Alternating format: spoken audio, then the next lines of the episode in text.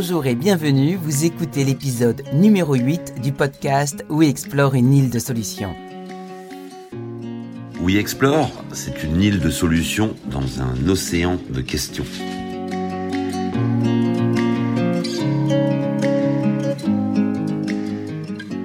C'est l'été, les vacances approchent et les canicules s'installent de plus en plus. Alors faites attention à vous, à l'eau et à notre terre. Et en ce mois de juin, nous vous proposons déjà l'épisode 8 du podcast où explore une île de solutions. Pour ce numéro, nous sommes allés à la rencontre de Corentin de Châtel-Perron qui a construit en 2013 un bateau au Bangladesh, Gold of Bengal, avec 100% de composite en jute. Puis, il lance le projet Nomade des mers, un bateau qui est parti pendant 6 ans à la rencontre de personnes ingénieuses, des inventeurs du monde entier qui créent des innovations inspirantes en low-tech.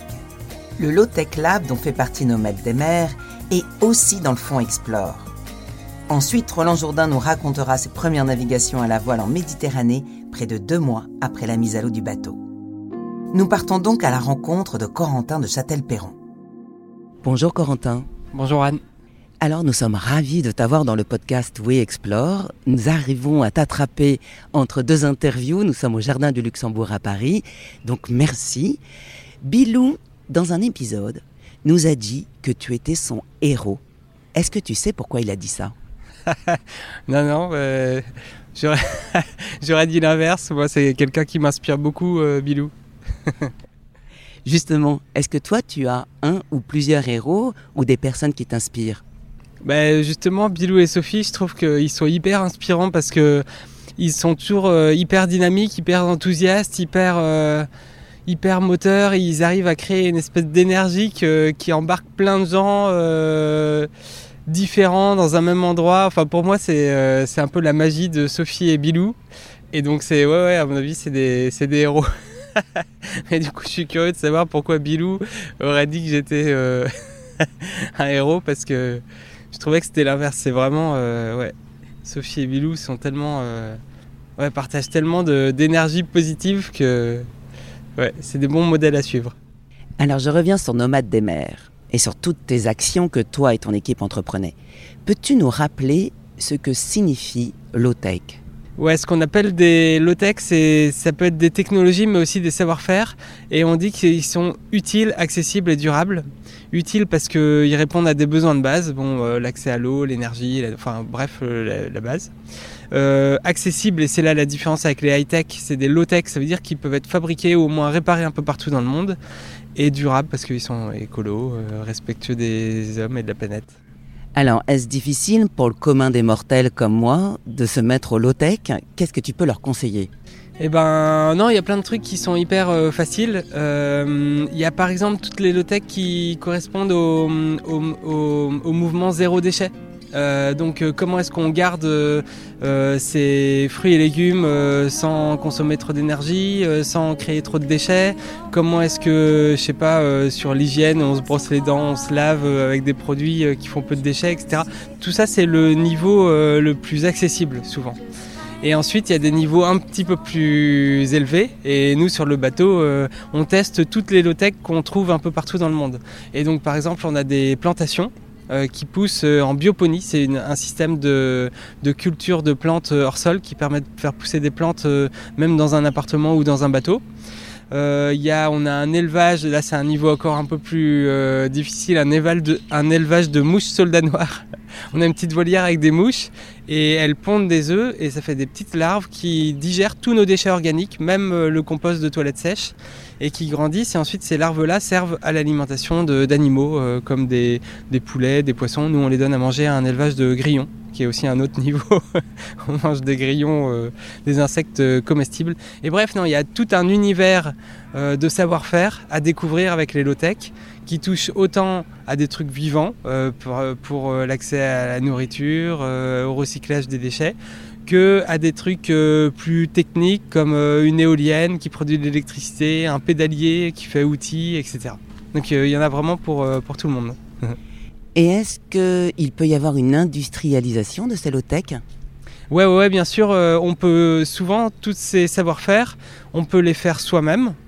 Euh, c'est pour ça qu'on fait des tutoriels qu'on met sur un site qui s'appelle lowtechlab.org. Donc il y a plein de tutoriels, il y en a environ 150. Nous, avec Nomades des mers, ces six dernières années, on en a fait une cinquantaine. Et donc on peut les faire soi-même. Mais on aimerait bien, c'est le modèle idéal pour nous, euh, au Tech Lab, c'est qu'il y ait des entrepreneurs un peu partout dans le monde qui s'approprient ces technologies, qui les adaptent euh, au contexte local, avec les ressources qu'il y a localement, et en fonction aussi de la culture, de l'économie locale et qui les diffusent euh, localement. tu pourrais par exemple monter un élevage de mouches soldats noirs et proposer à tout ton quartier de transformer leurs déchets organiques pour pas que tout le monde ait à avoir un élevage de mouches. C'est une super idée, puis en plus ça recrée du lien en fait avec ses voisins. Ben ouais, en fait, euh, je me rends compte que dès en France, euh, dès le petit déjeuner, euh, on prend, on a besoin de de matériaux, d'objets, de, choses qui viennent du monde entier. Quand, tu tartines de beurre une tartine, le blé qui a, permis de, qui a permis de faire la farine qui a constitué ta tartine, souvent il a poussé avec des engrais qui viennent de partout dans le monde, qui ont été euh, pris dans des mines. Il y a l'azote qui a été euh, euh, fait par une réaction chimique dans une usine. Et puis le beurre que t'étales, il vient peut-être d'une vache de ton coin, mais, mais en fait, elle a mangé du soja qui vient du Brésil. Et, et, ton couteau, il a été fabriqué en Chine, etc. En fait, on, on vit dans une complexité qui est incroyable et qu'on voit plus. Euh, tellement euh, elle est en fait c'est les coulisses un peu de notre mode de vie. Mais en fait on pourrait faire beaucoup plus simple beaucoup plus local sur pas mal de choses de notre quotidien et ça recréerait euh, du lien entre les gens et ouais c'est pour moi le, une nouvelle conception de enfin c'est des nouveaux modes de vie à inventer des modes de vie qui sont à la fois plus sains plus durables et plus tout simplement plus sympas et efficaces. Est-ce que hum, dans des pays industrialisés comme la France on peut facilement trouver des gens qui font des low-tech ou est-ce que c'est plus facile de voir ce système D euh, dans des pays qui sont en émergence? Alors au début du voyage, on pensait vraiment que ça allait être surtout dans des pays en voie de développement où ils sont sous contrainte, qu'il y a beaucoup d'ingéniosité qui se déploie. Euh, en Inde, à Madagascar, des endroits où vraiment ils sont limités en ressources. Du coup, ça a poussé l'ingéniosité parce que quand on n'a pas le choix, en fait, on invente des trucs. Et petit à petit, euh, on s'est rendu compte qu'en France aussi, on avait besoin de cette ingéniosité. Et donc, petit à petit, euh, on s'est rendu compte que ça intéressait euh, les Français en tant que consommateurs, mais aussi des entreprises. Et puis même, il y a la région Bretagne, par exemple, qui est partenaire maintenant. Enfin, ça commence à intéresser plein de gens, en fait. Et ça fait du bien de voir que... Ben, on peut se permettre aujourd'hui, à, à l'époque où moi j'estime que c'est le plus grand défi de l'histoire de l'humanité, il faut vraiment qu'on réinvente nos modes de vie. Euh, je trouve ça génial de voir que ben, ça parle à pas mal de gens, ce, challenge-là, de se dire bah ouais, comment est-ce qu'on veut vivre dans le futur pour que ça matche avec euh, les contraintes euh, de la planète? Je vais revenir, j'avais une coccinelle sur l'oreille, tu vois, comme quoi la nature est encore là. Je vais revenir sur la course au large, parce que la course au large met des actions pour essayer de réduire son impact sur les océans, notamment avec la création de la vague, avec Bilou et son catamaran We Explore, Comment est-ce qu'on peut intégrer des low-tech sur un bateau qui se veut performant Alors euh, j'essaye de convaincre Bilou sur pas mal de low-tech qui pourrait rembarquer sur son prochain bateau. Avec euh, Guénolé euh, Gaïnet, on avait fait plusieurs expériences de low-tech. Alors il y a tout ce qui est nourriture, il y a plein de choses à faire justement liées à tout ce qui est zéro déchet. Euh, par exemple, il y a plein de nourriture qui peut emporter en vrac en fait. Euh, plutôt que d'avoir tous ces euh, sachets fermés, lyophilisés et tout ça, il s'est rendu compte que c'était très pratique d'avoir des trucs avec des contenants de, vrac. Du coup, il peut acheter des trucs dans des biocups, dans des trucs, dans des magasins bio en vrac. du coup, c'est bien et pour la planète. Parce que ça fait moins de déchets, parce que c'est des trucs bio et aussi pour sa santé. Et ensuite, euh, il y a tout un truc, et ça, Bilou le fait depuis des années. Il déshydrate lui-même, en fonction des saisons, euh, des fruits et légumes. À la saison des pommes, il va déshydrater des pommes, et puis hop, il fait des sachets, et il peut embarquer ça euh, pendant les courses. Donc sur tout ce qui est nourriture, alors j'ai essayé aussi de les pousser les deux à, faire pousser des trucs pendant la navigation. Parce qu'à bord du bateau, nous, on a plein de plantes vertes, et je trouve ça hyper agréable. Un plant de basilic ou un plant de patate douce, on peut manger les feuilles de patate douce, ou de menthe en fait, euh, ça change, euh, je trouve, ça change un repas parce que c'est frais. Il euh, n'y a pas eu à le déshydrater ou à le transformer pour le transporter. Il, garde toutes ses vitamines et c'est hyper agréable de voir du verre aussi dans sa journée. Surtout sur un bateau, j'imagine, dans un bateau de course, ça doit être l'horreur en fait. c'est un, milieu complètement stérile qui fait du bruit, on est dans un espèce de tambour, machin, avoir une petite plante, je pense que ça change tout. Et donc euh, faire pousser des plantes avec les systèmes qu'on a, en plus ça demande très peu d'eau euh, et ça pousse de manière efficace. Ça rajoute un peu de joie et beaucoup de vitamines. Faire pousser des champignons aussi, c'est possible. Euh, et justement, ça demande un milieu humide, ça demande pas beaucoup de temps pour pousser les champignons, ça peut pousser sur des déchets organiques. donc tout ce qui est nourriture, il y a plein de choses à faire. Ensuite, tout ce qui est énergie, là pendant la transat, New York jusqu'en Bretagne, on avait euh, des panneaux solaires, mais en fait, dès qu'il y avait du nuage, il n'y avait plus assez de batterie pour euh, alimenter les, euh, il y avait plus assez d'énergie pour alimenter les instruments de bord et tout ça. Et du coup, les équipiers pendant leur quart la nuit pédalaient sur sur un pédalier générateur d'électricité. On pouvait pédaler avec les pieds ou avec les mains, avec les bras. Et ça, je trouve ça génial en fait quand je vois toutes ces salles de fitness où des gens utilisent de l'énergie pour faire du sport je trouve ça dommage parce que tous ces gens bodybuildés pourraient créer l'équivalent d'une centrale nucléaire, je pense, si on les alignait sur des pédaliers. Et bref, ça en bateau c'est génial parce qu'on bouge pas assez sur un bateau euh, avec tous ses membres. Et, ça, j'ai trouvé ça génial de pouvoir. Alors, on a plusieurs pédaliers. On a le pédalier qui fait de l'électricité pour recharger les batteries quand il n'y a pas eu assez de soleil. On a le pédalier outil qui fait meuleuse, perceuse, machine à coudre, blender, moulin euh, à moudre. Euh, tout ça, on a différentes machines à manivelle et voilà pourquoi utiliser euh, des petits des moteurs, des batteries, etc. pour tous ces trucs-là, alors que c'est bon pour la santé de s'activer. Donc avis aux concurrents et notamment sur le vent des globes parce que je pense pendant trois mois on a besoin d'énergie et besoin aussi de faire du sport, donc c'est pas mal. Donc en fait performance et low-tech c'est pas du tout incompatible. Bah non, alors ça dépend ce qu'on appelle performance. Et du coup, derrière, il y a toute la question des indicateurs. Quels indicateurs on a en fait? C'est sûr que si on, cherche des indicateurs euh, qui sont comme le PIB par exemple, bah, les low-tech vont pas forcément euh, être terribles. Ou enfin, disons, c'est pas les, pas les, les indicateurs qui lead le progrès qu'on cherche. Euh, c'est plutôt des indicateurs euh, bah, d'épanouissement, de durabilité, d'impact sur la planète, d'impact sur euh, le bien-être humain, etc. Quand on regarde ces indicateurs-là, clairement, on peut faire un bon, un progrès gigantesque en fait, grâce au low-tech. Alors tu vas installer justement donc des low-tech sur WeExplore après la route du Rhum, m'a dit Bilou mais du coup des low-tech qui ne sont pas pour de la course au large. Il n'a pas dit avant la route du Rhum? Non, il a dit après. Mais peut-être justement que ça concerne d'autres low-tech. Eh ben, hum, ah c'est dommage, je voulais qu'il fasse la route du Rhum euh, en autonomie alimentaire. Mais peut-être, peut-être qu'en entendant le podcast, il va peut-être. Je lui poserai la question. euh, ouais, ouais. En fait, j'essayais de le convaincre de. Hum, enfin, il est déjà convaincu. En fait, Bilou, euh, comme il, vit dans une maison euh, dans la campagne, déjà avec ses trucs, sa rivière, ses machins il, est déjà convaincu par ça. Après, pour voir comment installer euh, des low-tech sur un bateau, moi j'ai pas mal d'expérience parce que ça fait des années que je fais ça, donc on va bosser un peu ensemble euh, euh, sur We Explore. Et alors, bah, il y a plein de systèmes pour l'alimentation, pour l'énergie, ça on en a un petit peu parlé, mais aussi pour le recyclage des déchets. par exemple, on peut avoir des toilettes sèches à bord d'un bateau. Ces toilettes sèches peuvent être transformées par des larves. Les larves en font un compost en quelques semaines seulement. Euh, ces larves-là peuvent être données à manger aux poissons euh, dans la nature ou alors on peut avoir un élevage qui se nourrit de ces larves-là. Euh, il y a des systèmes pour, pour filtrer l'eau douce qu'on récupère de la pluie. Il y a des systèmes pour recycler l'urine. Il y a des, en fait, il y a vraiment plein de systèmes qui touchent à l'accès à l'eau, l'énergie, la nourriture, les déchets, l'hygiène, tout ça.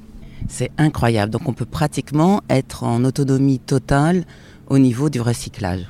Ouais, ouais, complètement. On peut voir le bateau comme un circuit, un, truc à cycle court euh, dont, rien ne sort à part des ressources en fait. Et les maisons aussi. Et du coup, les maisons. Euh, et par extension, moi j'aimerais bien, je rêve que demain, les villes soient faites de quartiers, d'immeubles qui recyclent entièrement leurs déchets en fait. C'est complètement possible. On a vu ça dans plein de pays. Euh, on peut faire un méthaniseur pour euh, transformer des déchets organiques en faire du gaz euh, pour la cuisine. On peut en faire de nos déchets organiques des, engrais qui permettent de faire pousser les plantes qu'on mange. Sur les toits à Singapour, on a vu qu'ils faisaient pousser des légumes qui sont mangés directement dans le quartier. vraiment, il y a plein de choses à faire à l'échelle d'un bateau. Le bateau, c'est un excellent test en fait un peu sous conditions extrêmes, mais qui prouve qu'on peut faire ça à plus grande échelle ensuite, euh, même en plein cœur des villes. Quelle est ta plus belle réussite ou ta plus grande satisfaction depuis le lancement de Nomades des mers? Euh, Quand on est parti avec Nomades des mers, euh, personne ne parlait de low-tech et vraiment on avait l'impression d'être à, contre-courant. Aujourd'hui, on a toujours l'impression d'être à contre-courant, mais il y a plus de monde. et, ça, c'est une grande satisfaction parce que au fil des années, en fait, on a vu qu'il y a plein de gens qui rejoignaient un peu ce mouvement de contre-courant. Et il y a plein de low-tech labs qui sont créés dans différentes villes de France et dans différents pays du monde. Il y a, des low-tech explorers, c'est un programme qu'on a dans l'association. C'est des jeunes qui partent à droite à gauche, qui font le même boulot que Nomades des mers, qui vont essayer de trouver des low-tech, euh, travailler dans des organisations qui développent des low-tech parce qu'ils cherchent un sens à leur carrière et du coup, ils essayent de s'orienter grâce à ça. Euh, ouais, vraiment, on voit un engouement euh, très fort et euh, multi comment dire euh, disciplinaire et multi enfin autant dans des entreprises, des territoires, des, euh, des particuliers, des, des, associations. En fait, ça touche plein de gens. Et ce qui était un truc un peu de geek au début, d'ingénieur machin, et ben maintenant ça intéresse aussi des gens bah, de, de, tout âge, de tout sexe, de toute origine. et ça, je trouve ça génial. Pour moi, c'est la plus grande fierté. Parce que souvent, je me plante, enfin, j'ai pas l'impression d'être un visionnaire. Souvent, je me plante sur pas mal de, de, pronostics sur le futur. Et là, je trouve que je suis arrivé au bon moment, euh, au bon endroit, avec une idée qui parle à plein de gens. Et ça, euh, j'en suis très content. Et maintenant, c'est quoi tes projets? Et alors, euh, maintenant que le tour du monde se termine, ce boulot va être repris par plein de gens en fait. Euh, il y a des low-tech labs qui se créent, il y a des, des low-tech explorers qui partent à droite à gauche, qui vont continuer ce travail, comme si Nomade des mers avait amorcé une pompe et puis ça va être repris par, euh, euh, des centaines et des centaines de gens. Donc ça c'est génial et l'association va continuer à, accompagner tous ces gens-là, à Concarneau mais aussi dans les autres villes et les autres pays.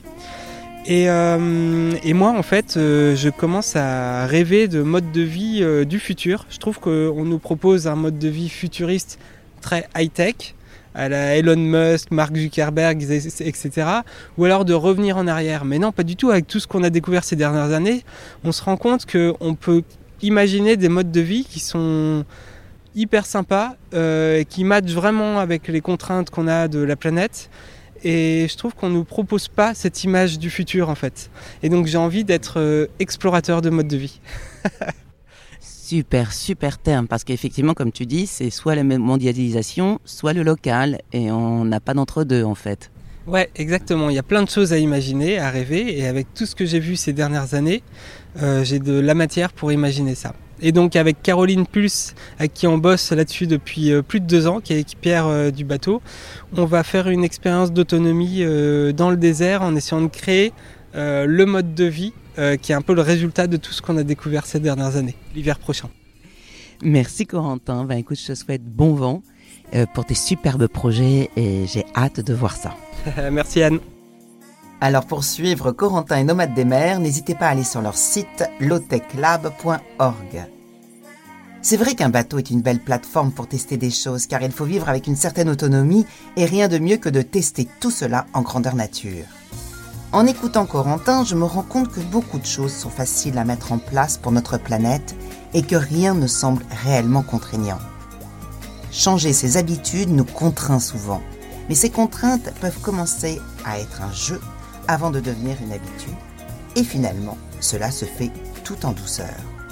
Corentin et son équipe ont cette force de transmettre sans culpabiliser, mais en accompagnant comme Bilou avec Explore. Aujourd'hui, nous avons besoin de personnes positives et optimistes qui agissent et qui ont cette faculté d'entraîner du monde avec eux, car nos enfants ont besoin de croire en ce monde et nous, adultes, nous devons être capables de leur montrer qu'il y a des choses à faire, de belles choses, des choses simples et faciles pour leur monde et celui de leurs enfants. Allez, on appelle Bilou qui est à la grande mode sur son bateau pour parler de We Explore. Bonjour Bilou. Bonjour Anne. La première question que nous avons tous envie de te poser est comment ton bateau navigue sous voile? Eh bien, We Explore, il navigue bien. Alors quand on dit bien, le, bien c'est l'ennemi du, du, mieux hein, euh, sur, euh, sur tous les bateaux. Donc il a tiré ses premiers bords, c'est un peu comme un, un bébé qui sort de la maternité. Euh, on a eu de la chance sous le, eh ben, sous le, sous le climat méditerranéen, c'est qu'il n'y avait pas trop de vent au démarrage. C'était quand même bien pour voir si tout se passe comme, euh, comme prévu. Et puis assez rapidement, euh, ben, au bout de trois sorties, on a eu l'occasion de participer à, non pas des, des, courses de très haut niveau, mais un rassemblement des bateaux euh, outre-mer ici à la Grande Motte, où, on s'est mélangé en fait à 20-25 catamarans. Et, donc on a eu trois jours de régate parce que l'équipage qui était à bord s'est évidemment pris au jeu. Donc on a vu que euh, l'ensemble de ce qui avait été imaginé fonctionne, c'est déjà pas mal. Euh, pour tous ceux qui ont construit un bateau, ils, ils verront de quoi je parle. Euh, et, ça fonctionne, euh, ça marche, il n'y a pas de souci, on n'est que dans les améliorations. Et depuis quelques jours, euh, bah, le vent souffle un peu plus. Euh, donc on a, on s'est effectivement payé le loisir de bah, lever le chandelin sur sur une coque. et, et oui, Explore, bah, il, il plaît, c'est drôle, hein, c'est comme, euh, comme tout un tas de choses qu'on a conçues, rêvées, imaginées, puis construites, et puis il y a des moments où c'est dur, on ne sait pas très bien si on a raison, si on s'est gouré.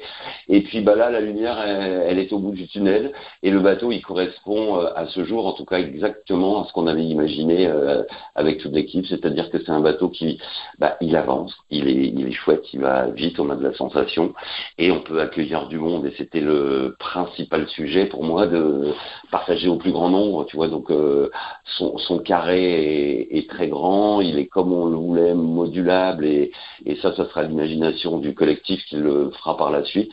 Mais on peut amener des gens euh, dans de très bonnes conditions, bah, découvrir euh, bah, alors un petit peu de la vie de course au large, surtout la vie en mer, la vie en, collectivité, puis la vie qu'on doit tous imaginer sur notre planète euh, dans les dans les années qui, qui viennent. Donc au jour d'aujourd'hui, ouais, je suis je suis super heureux. On est tous rincés, on est tous crevés parce que euh, parce que tout le monde a vraiment beaucoup bossé. Mais euh, mais voilà, oui, Explore va super bien. Et je pense que cela change réellement des bateaux de course au large que tu skippais, non? Est-ce qu'il y a un côté compétition dans ce bateau? Bah, c'est extrêmement complexe hein, euh, entre mon hémisphère droit et mon hémisphère gauche. Hein, c'est compliqué et je suis, je pense, dans le cas bah, de l'Homo sapiens euh, moyen du 21e siècle. Hein, C'est-à-dire qu'on on sait qu'on doit aller vers le changement, on sait, et nous on le fait depuis ben, plus de plus de 12 ans maintenant avec les travaux de Kéros et puis la création d'Explore, euh, qu'il faut ouvrir de nouvelles voies, de nouveaux caps. Euh, et puis bah, bah, le matin, on se lève avec ses habitudes de, de, quand on était petit. Hein, donc euh, j'ai une route du Rhum à préparer, donc j'ai envie d'aller vite. Donc on passe du temps là-dessus. Et, et c'est là qu'est belle l'équation de ce projet, c'est que ça me met moi-même en face de mes propres contradictions. Ça nous bouscule à chaque, chaque élément de la liste de travail, chaque élément des choses qu'on met en œuvre, euh, quel sens ça quel, quel nouveau sens on peut donner à tout ça. Donc c'est extrêmement fatigant, mais c'est passionnant. Le 8 juin dernier, tu as annoncé un partenariat avec l'Office national des forêts. C'est quand même original de voir de la forêt sur la mer. Ouais, c'est vraiment un, un, une très jolie collaboration avec euh, avec l'ONF parce que bah moi elle, rejoint, ma vie hein, tout simplement. Euh, je suis pas tombé dans mer quand j'étais tout petit. Euh, je suis un petit gars du littoral, un petit gars du vert, un petit gars du bleu. Euh, j'étais j'étais toujours accro à l'eau, mais qu'elle soit douce ou, salée. Donc dans ma petite vie à moi, euh, voilà, la passion de l'environnement m'a amené au grand large euh, et m'a amené à faire ce que ce que j'ai fait, à circuler. Ben, sur le plus grand puits de carbone de, de, la planète, mais ça je ne le savais pas du tout au démarrage. Et, et, et aujourd'hui faire ce, ce, lien avec la forêt, euh, second puits de carbone, euh, c'est tellement beau. Euh, avoir 7 hectares de lin à bord, euh, ça, ça, a tellement de sens. Et en conjuguant nos efforts avec tout l'équipage de l'ONF, dont j'étais vraiment ravi de, de, de, faire la connaissance et puis de voir la passion qu'ils ont dans, dans, leur métier. Euh, moi, tu sais, je me chauffe au, au bois l'hiver, du bois que je coupe dans mon jardin. Ma maison est, est faite avec, euh, en partie avec le bois de mon jardin, donc j'ai une passion du bois aussi. Ça ramène à beaucoup de choses techniques qu'il faut réinventer sur les bateaux euh, et remettre ces matières naturelles. Ça ramène à des savoir-faire qu'on a perdus et qu'il faut absolument réentretenir. Et, et, et, ça ramène à une vision plus large aussi de, de la biodiversité, de l'unité des choses. De, l'océan, il commence au cœur de la forêt et, et, et je dirais réciproquement. Et, la forêt se, se nourrit de, de, la vie et des capacités de digestion de, de l'océan. Donc c'est vraiment une super euh, belle aventure commune. Tu viens de parler du fait qu'il fallait réinventer des choses en voile, et dans cet épisode, nous avons rencontré euh, Corentin de Châtel-Perron, avec qui nous avons échangé sur les low-tech, sur ses projets. Et là, j'aimerais que tu nous dises où tu en es justement par rapport aux low-tech que tu vas emmener avec toi sur la route du Rhum. Alors, c'est évidemment une conversation, un, débat et puis ben, un suivi de l'ingéniosité de, Coco et, de toutes ses équipes euh, qui, alors, qui d'une part nous ont amené à, faire We Explore, parce que We Explore est là pour, pour euh, ouvrir un chapitre supplémentaire hein, à l'aventure de, de Nomad des mers et du, et du. Euh, on avait quand même calé les choses, on avait fait une liste à la Prévert avec, euh, avec Corentin et, et, les équipes, qui sont, euh, pour l'instant, on doit être sur 17 ou 18 low-tech, je crois qu'on va, qu'on va continuer à expérimenter à bord et à y installer. Mais ce que j'avais dit en préambule, ça va quand même être chaud pour la route du Rhum de tout installer, euh, puisqu'avec un bateau qui est mis à l'eau euh, en mai et les premières navigations en ce moment, on a quand même beaucoup de priorités. Alors on y va euh, step by step et ça fait de toute façon partie des missions de We Explore euh, dans, dans le temps, euh, tout ça. Donc il faut pas qu'on il faut pas qu'on fasse tout d'un seul coup.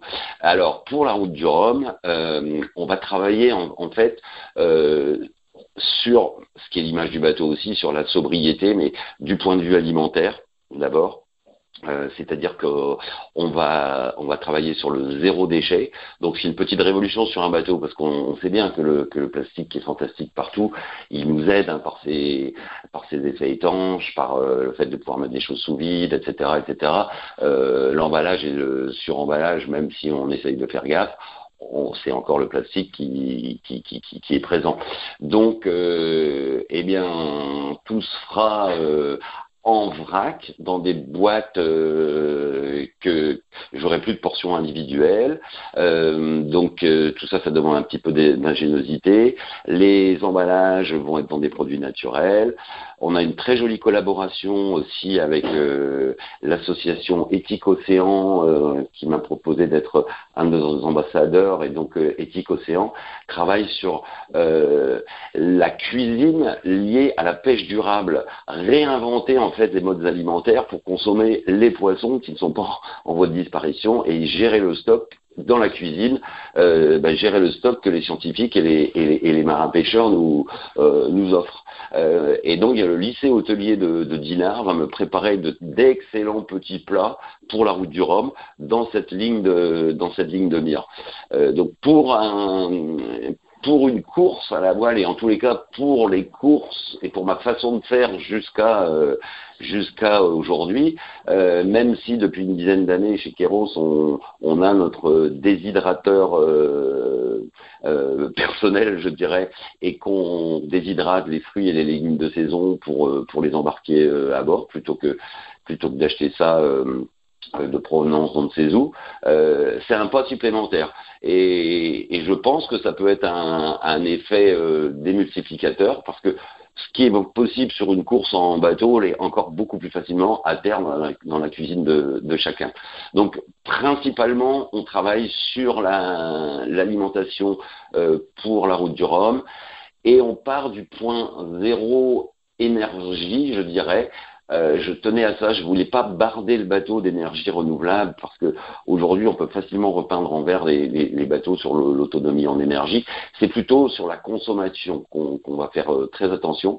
Donc on a un, on a un protocole et, et on va faire une année une, je dirais, pour, euh, pour le bateau pour euh, travailler sur le bah, quelle énergie on a vraiment besoin et comment peut-on faire pour l'économiser dans chaque euh, usage et dans chaque euh, application sur le bateau, de manière à ce qu'à partir de 2023, pour les autres missions, eh bien, on amène les solutions. Tu es encore dans le sud à la Grande Motte en train de finaliser le bateau. Quel est ton programme à venir? Parce que tu dois te qualifier pour la route du Rhum. Oui, alors le bateau reste jusqu'à fin juin, début juillet à, à la Grande Motte. Euh, pour terminer les petites bricoles et, et c'était convenu comme ça. De, puisque moi, euh, bah, j'ai la, la, grande chance et de et l'honneur de partir dans l'océan Indien sur le mythique Marion Dufresne, hein, le grand bateau scientifique et de service euh, qui dessert les, stations australes comme Kerguelen, Crozet, etc. Et, et, et, on va partir, euh, Sophie et, et, moi, donc pour le, le pont Explore euh, sur le Marion Dufresne avec tout un équipage de scientifiques et plus de 80 étudiants, enfants et étudiants euh, de différents pays euh, de l'océan Indien. Tout ça, c'est organisé par le ministère des Outre-mer et l'IFREMER. Et on va vivre en fait une aventure de 10 jours ensemble. Euh, ça s'appelle l'école flottante.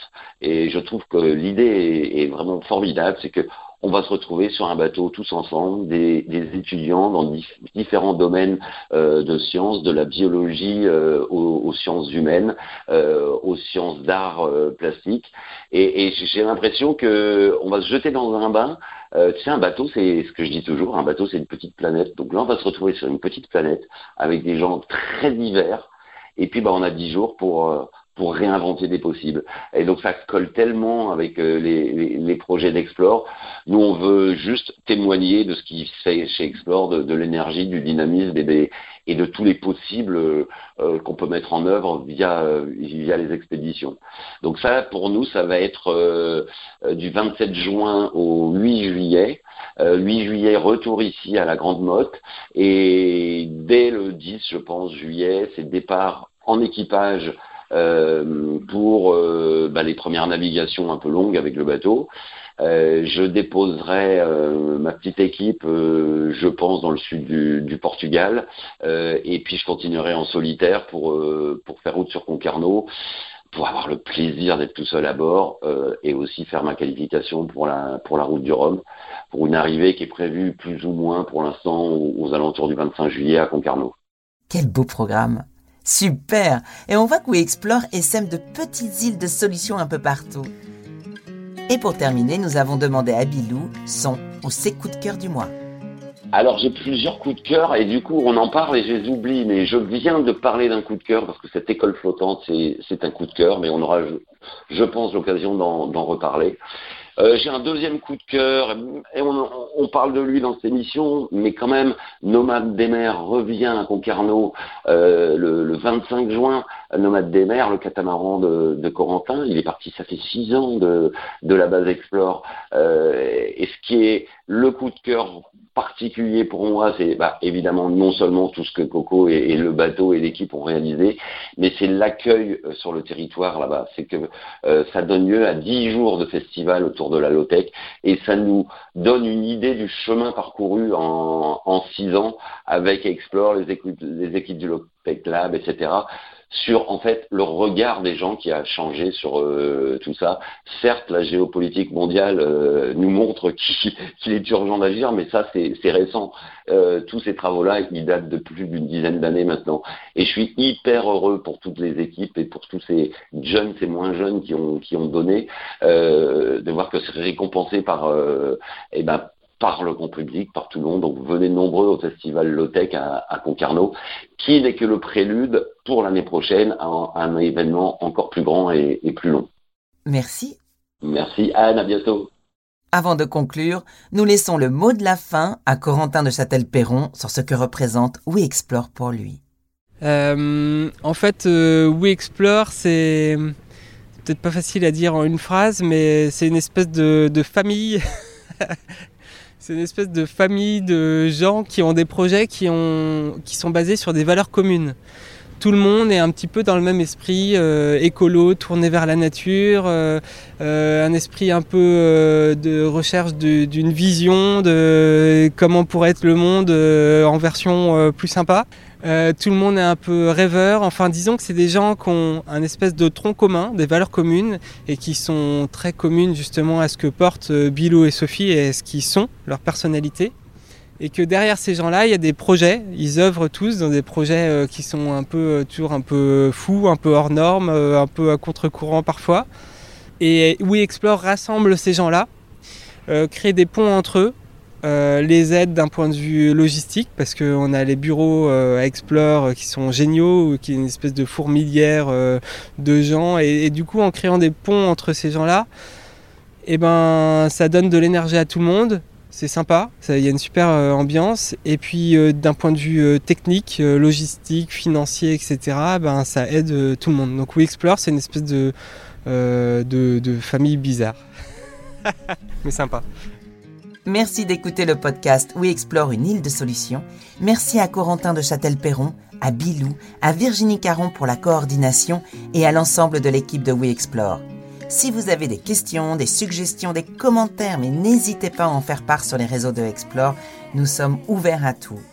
Nous vous donnons rendez-vous bientôt pour un prochain épisode et si vous avez aimé ce podcast, parlez-en autour de vous et n'oubliez pas de noter le podcast sur Apple Podcast et donner des étoiles sur Spotify. La musique est de Nordgrove Feel Like That.